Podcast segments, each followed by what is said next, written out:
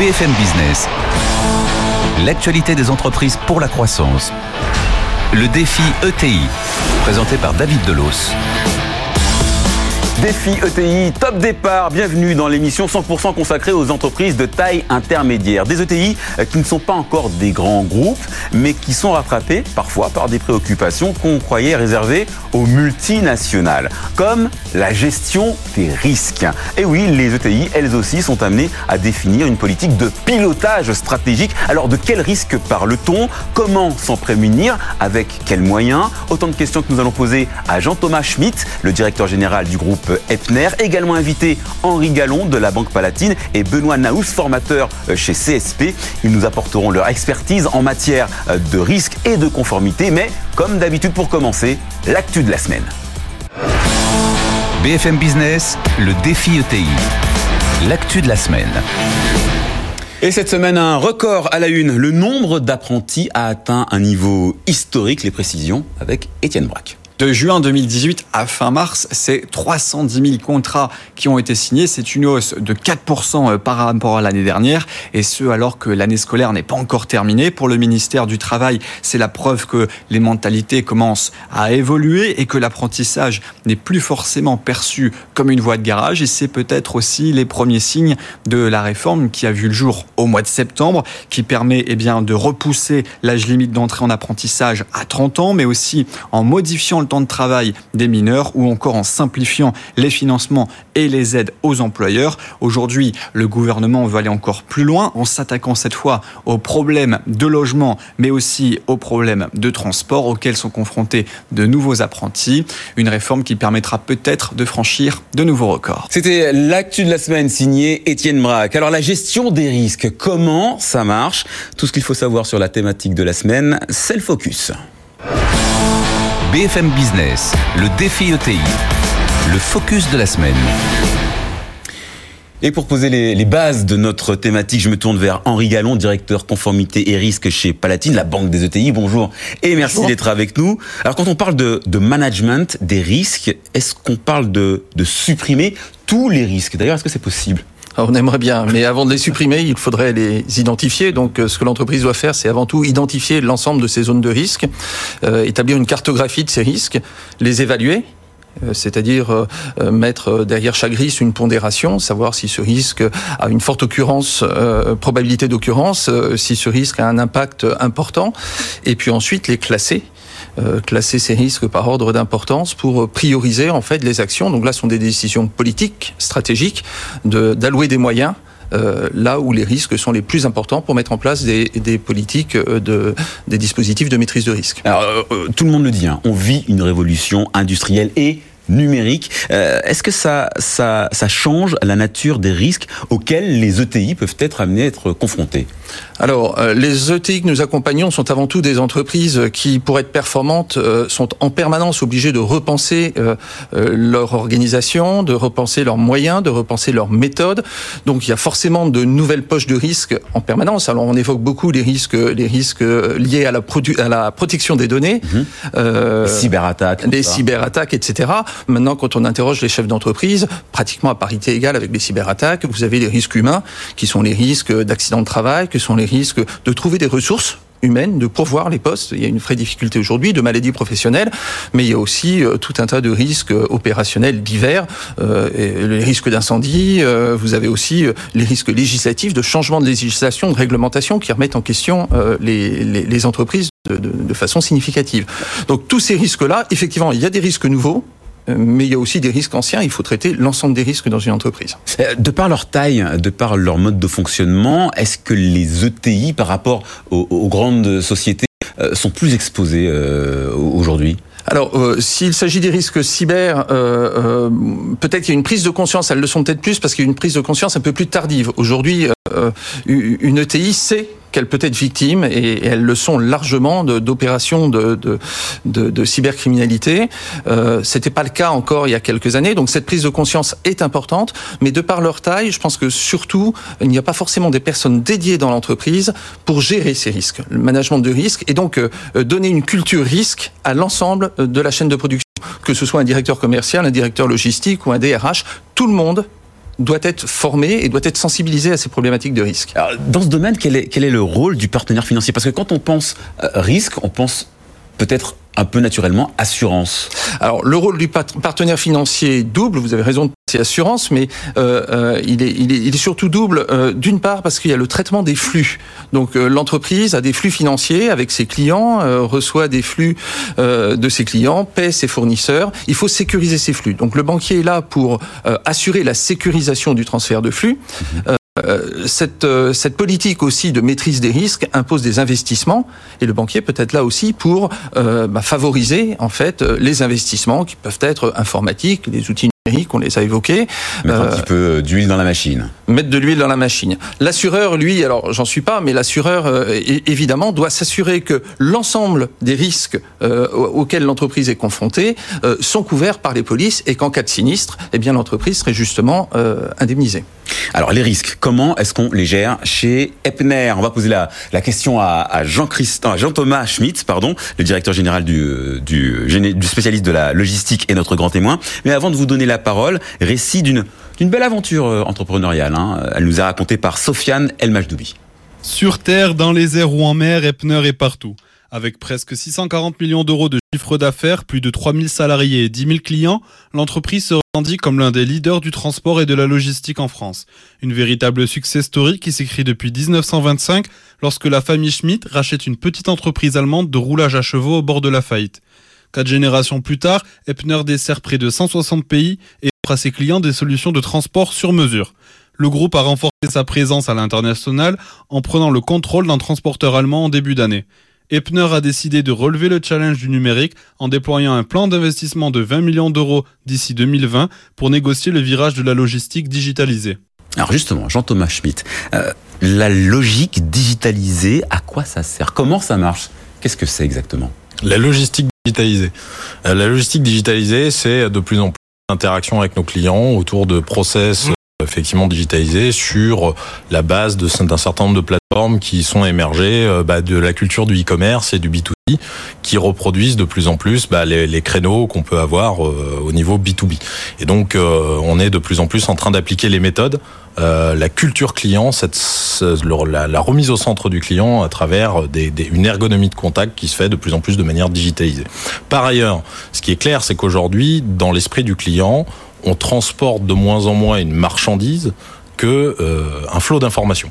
Autrement dit, euh, ce qui est important, c'est pas de livrer euh, la marchandise en elle-même, mais de pourvoir une information quasiment en temps réel sur à la fois l'intégrité de la marchandise, est-ce qu'on a bien le nombre de colis, est-ce que la, la marchandise est en bon état et est-ce qu'elle va arriver dans le temps, dans les temps, auprès du destinataire. Et ça, c'est aujourd'hui un grand défi qui implique forcément des grandes transitions en termes informatiques, notamment le passage en cloud, notamment la mise en place d'API, qui change un peu notre modèle informatique très très très internalisé qu'on avait l'habitude d'avoir. Alors, on, va y revenir dans un instant pour justement inclure euh, la notion de, risque dans, dans, la question. Euh, je voudrais juste revenir sur euh, les acquisitions. On avait fait une en Allemagne au début de l'année. C'est un modèle de croissance, la croissance externe pour vous? Oui, absolument. Jusqu'à présent, on était basé on a fondé notre stratégie de développement autour de partenariats euh, très efficients avec des champions euh, locaux, hein, euh, notamment les Allemands avec leur culture du Mittelstand ont eu l'habitude de créer bah, des, des, acteurs qui couvraient des zones géographiques relativement restreintes mais où ils étaient très puissants. Nous-mêmes, on a fait chose en France. Et n'ayant pas les fonds euh, qu'ont eu certains acteurs, notamment publics, pour euh, devenir des réseaux intégrés à l'échelle européenne, voire mondiale, on s'est appuyé sur euh, des partenaires à l'échelle européenne avec laquelle, et mondiale d'ailleurs, avec laquelle, avec lesquels on a justement mis en place un de process informatiques, intégrer les systèmes de manière à ce qu'encore une fois, l'information soit la même qu'on livre d'un point A à un point B en Europe. Seulement, il se trouve aussi que ces entreprises peuvent connaître des destinées diverses. Hein. Euh, tout le monde n'a pas la chance d'avoir réussi sa transition générationnelle ou euh, au contraire d'avoir réussi son parcours économique, ce qui peut arriver. Et euh, le marché allemand notamment, mais encore, encore d'autres marchés européens, peuvent être euh, l'occasion pour nous, quand on n'a pas des partenaires suffisamment euh, fiables ou solides à long terme, euh, bah d'investir nous-mêmes et de prendre des parts de marché pour continuer à satisfaire nos clients au départ de France et aussi à destination de ces pays-là. Epner, c'est un groupe familial, hein, vraiment lié à, à, votre famille, la famille Schmitt. C'est votre arrière-grand-père qui a déclenché l'aventure. Avec votre sœur, euh, si je ne m'abuse. Absolument. Euh, alors, je voudrais revenir justement sur la thématique de la semaine. Est-ce que c'est plus facile quand on travaille en famille d'identifier les risques auxquels l'entreprise peut être confrontée? Alors, euh, je dirais pas forcément ça. Euh, disons que, bon, déjà, dans, l'entreprise, dans l'exécution d'entreprise, euh, la famille est très peu présente. C'est un choix d'entreprise qui a été fait il y a longtemps pour pas mélanger, encore une fois, les genres, sachant que la famille implique forcément de l'affect, et notamment un attachement, un affectio societatis très fort à l'entreprise qui se manifeste très au niveau actionnarial. Je pense que euh, il est important pour les dirigeants et pour euh, les personnes un peu leaders du groupe de, mettre en avant les risques, puisqu'il y en a à la fois au niveau exécutif, mais ça c'est mon rôle de, dirigeant d'entreprise et euh, en la matière. Je, je dirige avec un comex qui est qui est pas familial et il y a des risques en termes de gouvernance qui doivent être pris en compte et ça c'est quelque chose sur lequel on doit faire un travail parce que on est à la croisée des chemins une entreprise qui euh, qui reste familiale mais qui grandit avec euh, un certain nombre de, critères à satisfaire aussi en termes de gouvernance et qu'il va falloir prendre en compte. Be- Benoît Naous, merci d'avoir accepté de, de- de- nous rejoindre sur ce plateau. Vous êtes expert en, en- en management chez CSP, organisme spécialisé dans, la, formation euh, professionnelle. Qu'est-ce que qu'est-ce qu'on vous demande? Qu'est-ce qu'ils vous demandent vos clients? Ils vous demandent quoi en termes de, de quand il s'agit de, faire face aux risques Absolument. Alors, nous, notre objectif, c'est d'accompagner la montée en compétences des différents collaborateurs qui, qui sont le tissu même de l'entreprise. Donc, en termes de management des risques, là, je rejoins M. Galland, le but, c'est de passer du management des risques à une culture risque. Et là, il y a tout un gap qui peut se situer entre de mettre en place un système et de pouvoir bâtir une culture. Peut-être que justement l'entreprise familiale avec une, une culture euh, vraiment euh, spécifique être un, un, milieu propice pour bâtir justement euh, cette, cette culture risque. Donc c'est ça notre objectif. Donc au travers pour nous, on se base sur les normes internationales, parce qu'il y a des normes qui existent, il y a de la réglementation. Alors, il faut savoir qu'en termes de management des risques, très souvent, malheureusement, le normalisateur ou le législateur, il attend qu'il y ait une crise ou bien un événement euh, quelconque pour euh, se pencher sur, euh, sur un texte. Et là, notamment, je parlerai de l'ISO 31000, parce qu'il y a une norme qui existe, internationale, qui s'appelle Management des risques. Mmh. Et la première version, elle date de 2009. Donc, c'est juste après la crise économique. Quoi. Alors, moi, j'aimerais savoir ce que vous inspire l'exemple euh, Epner, justement. Euh, on a une entreprise qui veut contrôler toute la chaîne d'approvisionnement, hein, de la prise en charge à la livraison des colis, qui rentre dans une ère numérique. Il y a du boulot pour vous, là, non? Alors, c'est clair, il y a du en formation et en accompagnement. Mais ici, il faut situer qu'il y a plusieurs risques. Donc ça a été, ça a été dit également par Monsieur Galland, c'est que aujourd'hui, on a des risques de, de gouvernance, de pilotage d'entreprise qui sont à différencier des risques opérationnels. Risque opérationnel, je sais pas, il y a un camion qui tombe en panne, on peut pas livrer notre client, on va avoir un client insatisfait, c'est plutôt un risque qualité ou opérationnel. Il faut différencier ça du risque de pilotage des, euh, des acquisitions euh, ou des JV que l'on peut faire euh, qui sont plutôt sur la gouvernance de l'entreprise. Donc tout ça, on appelle ça management des risques. Alors, on peut, on le est, sujet on, est vaste. Voilà, le sujet est vaste et, et, les risques sont vastes. Vous, vous avez installé un, un, un, risque manager chez, chez Epner? Non, jusqu'à présent, la fonction était très éclatée, elle reposait beaucoup sur le DAF euh, qui euh, fait un peu option de, de, de secrétaire général. Et en fait, elle reposait sur un certain nombre d'acteurs clés autour de la RSE, autour de la DRH, autour de la DAF, de manière assez éclatée, mais un pilote qui coordonnait sans avoir complètement le titre de risque manager. Euh, monsieur, euh, monsieur Gallon, euh, vous, vous accompagnez une entreprise comme euh, Epner, vous lui proposez quoi comme, euh, comme conseil? Je reviendrai peut-être un peu à ce que, ce que j'ai dit tout à l'heure. Déjà, s'assurer qu'on a bien cartographié l'ensemble des risques parce que typiquement un DAF c'est un homme métier euh, qui a un certain nombre de, de, de, de un champ d'application de, de, de, qui, qui, tourne autour de tout ce qui est financier. Euh, par contre, bah, il y a des risques informatiques, des risques opérationnels, des risques. Et, et donc, je pense que avant tout, c'est bien cartographier les risques. Ensuite, c'est prioriser, parce mmh. qu'on va pas pouvoir tout traiter tout de suite. Mmh. Et on sait qu'il y a des zones de risque. Et si on les gardait toutes à l'esprit, je pense qu'un chef d'entreprise dormirait très très mal. Donc, il faut bien prioriser et se dire qu'est-ce que je mets euh, comme dispositif de maîtrise de risque sur mes risques principaux Où sont mes zones de risque principales? Alors Ça, ça c'est la base. Hein. C'est vraiment les incontournables. C'est pour moi l'incontournable. D'une de, de, de, politique de pilotage stratégique. Absolument. Il faut vraiment identifier, prioriser. Et capable d'évaluer. Et d'ailleurs, d'ailleurs, d'ailleurs cette cartographie, justement, elle a, elle a, été réalisée. En fait, il y, a, y, a, pour moi deux types de risques. Il y a effectivement le risque stratégique, le risque problématique autour de, du fait de ne plus trouver de, de main-d'œuvre, autour d'avoir des partenariats qui flanchent, etc. Puis ce risque très opérationnel. Et en fait, le choix de la s'est porté là-dessus parce qu'il y a un certain nombre de sujets qu'il traitait, euh, en tout cas qui étaient sous son spectre à l'époque, notamment l'IT, avec le risque IT opérationnel, le risque IT effectivement cybercriminalité, le risque crédit, le risque de fraude, euh, etc., qui rentrait plus spécifiquement sous son spectre et qui effectivement nous paraissait être la personne idoine pour élargir après sur un spectre un peu plus large. Alors, et, si vous le permettez, c'est important d'associer tous les métiers, en fait, que tous les métiers de l'entreprise puissent s'exprimer voilà, pour moi, ma zone de risque, elle se situe particulièrement percevoir qu'il y a des zones de risque extrêmement différentes. Voilà. Alors moi, je, je, rebondis là-dessus. Une des premières choses, c'est la formation. Ça veut dire que que ça soit le codir ou bien l'opérateur qui est sur une ligne euh, ou une chaîne de production, on puisse parler le même langage. Parce que déjà là, je ne suis pas sûr que tout le monde, on aborde le risque de la même manière. Donc la formation est très importante. On se rend compte lorsqu'on accompagne un, un codir, euh, justement pour cartographier les risques, tout le monde autour de la table de risques différemment. Il y a quelqu'un qui pense au risque environnemental, l'autre c'est le risque de ne pas voilà de satisfaction client. Donc chacun voit un peu le risque de son côté. Il faut déjà donc, même au sein d'une entreprise qui veut aller dans, donc, former, le sens. Sensibiliser en continu, ça c'est très important parce que on peut en parler aujourd'hui, mais il se peut que demain euh, on se retrouve dans une zone de confort et on oublie justement qu'on est confronté à des risques. Et donc ça c'est quelque chose de très important. Henri Gallon, est-ce que c'est possible de quantifier euh, euh, le poids chiffre d'affaires sur l'activité d'une entreprise qui n'est pas, j'ai mis d'énormes guillemets, équipée en matière de risque. C'est, on y arrive, ça? C'est extrêmement difficile. Euh, effectivement, l'exercice principal, c'est de quantifier un risque. Que représente un risque? Mmh. Bon, l'occurrence, on peut avoir, euh, faire du backtesting, etc. Par contre, quantifier un risque, dans certains cas, ben, le risque de ne pas trouver de, de, personnel pour pouvoir à tel ou tel poste, à telle ou telle échéance, qu'est-ce que ça va coûter à l'entreprise? Il y a un vrai exercice à faire.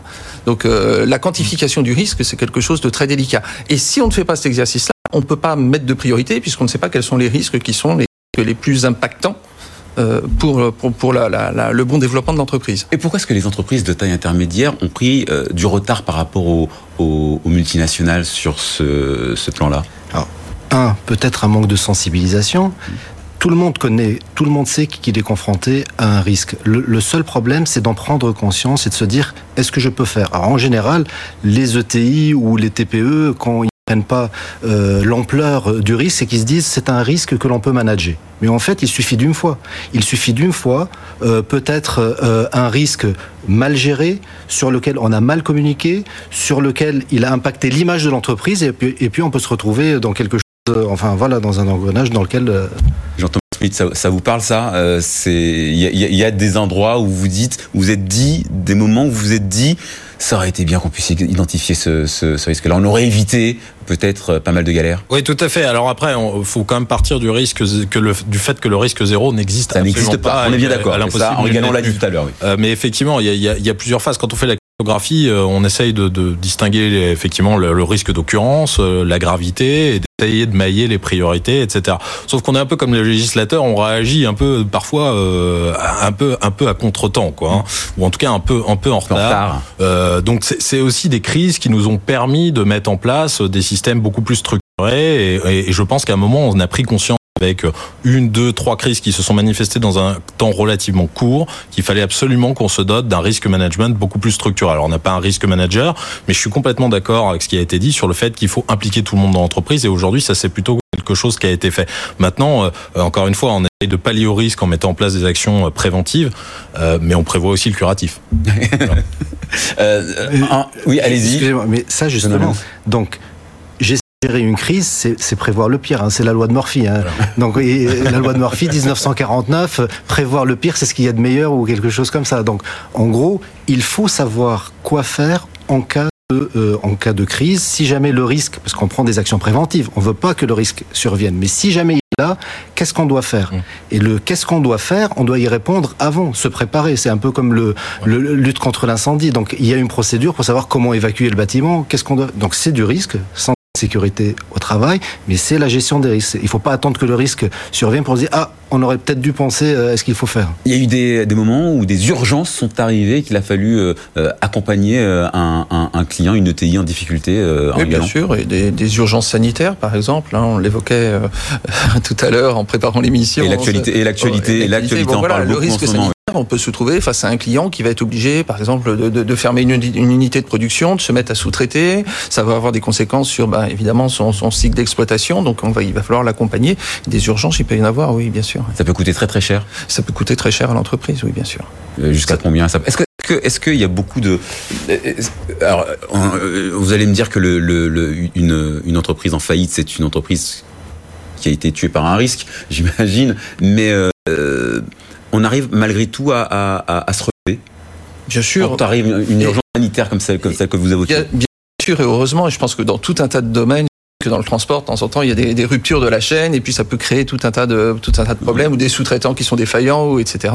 Et pour autant, on perd pas le client parce que bah, on va s'expliquer, on va lui montrer qu'on a tout mis en œuvre pour. Et je pense que la satisfaction du client pour une entreprise, c'est l'élément essentiel. Mmh. Et qu'un client, même s'il est déçu sur l'instant, s'il voit que l'entreprise a tout fait pour donner satisfaction, euh, a fait amende honorable, etc. Euh, je pense que euh, on peut effectivement répondre à, tout, à ce Mais type de difficultés. Le risque d'image est un risque qui provient très souvent d'un autre risque. Absolument. Il y a des entreprises qui ont changé de nom parce qu'elles ont eu un risque euh, divers et variés. Donc effectivement, il... Alors, gérer une crise qui euh, qui a atteint euh, très durablement leur leur image. Alors moi, moi, je voulais juste intervenir, c'est que effectivement, on peut se rattraper, sauf parfois pour des risques de sanitaire, de sécurité alimentaire, quoi. Où là, l'image est tellement marquée sur un produit donné qui peut impacter toute l'entreprise, même si c'est un produit parmi 50 autres produits qu'elle est en train de vendre. On a récemment le cas avec euh, l'entreprise, voilà, avec la, la, salmonelle, la contamination à la salmonelle. Donc ça impacte quand même l'entreprise. Et puis il y a d'autres risques qui sont, alors l'existence de l'entreprise là, elle est quand même mise en jeu. C'est, je prends Kodak, ça date d'il y a quand même pas mal d'années, mais non, mais c'est un risque où on veut pas voir que effectivement le numérique va, prendre le pas, où il va y avoir des changements comme aujourd'hui il y a l'intelligence artificielle, il y a Amazon qui rentre sur sur le marché de la distribution. Il y a énormément de choses. On peut pas se dire non, ce risque-là, j'en veux pas, je le mets de côté. Il va falloir tout regarder. C'est l'objectif de pouvoir se mettre autour de la table et discuter des risques. Est-ce que, parfois on n'est pas un petit peu débordé justement par euh, tous ces risques qui arrivent? Vous entamez un, tournant euh, digital numérique. Euh, ouais, les, risques, il y en a quoi. Y a la cybercriminalité, ça existe. Est-ce que parfois vous n'êtes pas un peu euh, débordé par par tous ces euh, tous ces problèmes que vous devez envisager? Un, un jour, j'ai entendu sur votre radio, je crois qu'aujourd'hui on parle d'une année chien, c'est-à-dire qu'une année d'aujourd'hui, ça vaut 7 ans d'hier.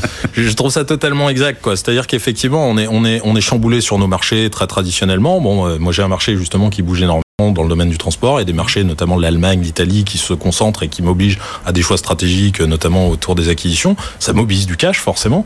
Et autour de ça, vous devez quand même investir sur le digital. Donc vous avez un, un, retour sur investissement que vous ne connaissez pas très bien, mais vous devez le faire, y compris en se prémunissant de risques autour de la, de la sécurité informatique, de la cybersécurité qui est chez nous a, a, prévalu, en tout cas a donné un investissement de 500 000 euros sur deux ans, donc on est quand même sur des montants significatifs. Et puis en plus de ça, vous avez des risques environnementaux, en tout cas une position à assumer sur le plan environnemental. C'est sûr que les sujets de risque stratégique pour une entreprise de taille intermédiaire sont éminemment nombreux. Maintenant, je pense que notre force, c'est l'agilité et cette capacité à faire des choix, à aller vers l'essentiel et à se projeter très vite en avant. Ça, vous êtes d'accord avec ça, Henri ah, Complètement d'accord. Hein. Complètement d'accord. Parce que c'est ça la force des ETI. Hein. C'est la force des ETI, c'est leur capacité de réactivité. Euh, on est toujours dans l'action, c'est ce que je disais tout à l'heure. On est toujours dans l'action et, et, et, y compris sur ces sujets de risque, on est beaucoup plus réactif quand on est une, une ETI et on a ça dans nos gènes. Hein, ouais, Benoît euh, l'inertie, c'est totalement ça, ça, ça, peut être euh, parce que les, les canaux de communication sont beaucoup plus euh, beaucoup plus rapides lorsqu'on est nous sommes une ETI qu'une multinationale. Par contre, ce qui est important dans le management des risques, c'est de ne pas bâtir une usine à gaz plus parce qu'on peut parler de risque et puis on se retrouve pas opposer risque voilà. et développement. Exactement. On, on doit mener les faut deux savoir, fronts. Faut savoir on doit mener les deux fronts. D'accord. Merci beaucoup Henri. Merci beaucoup Benoît Naous. Euh, Défi UTI, c'est bientôt fini. Bientôt parce qu'on ne se quitte pas sans le mot du patron.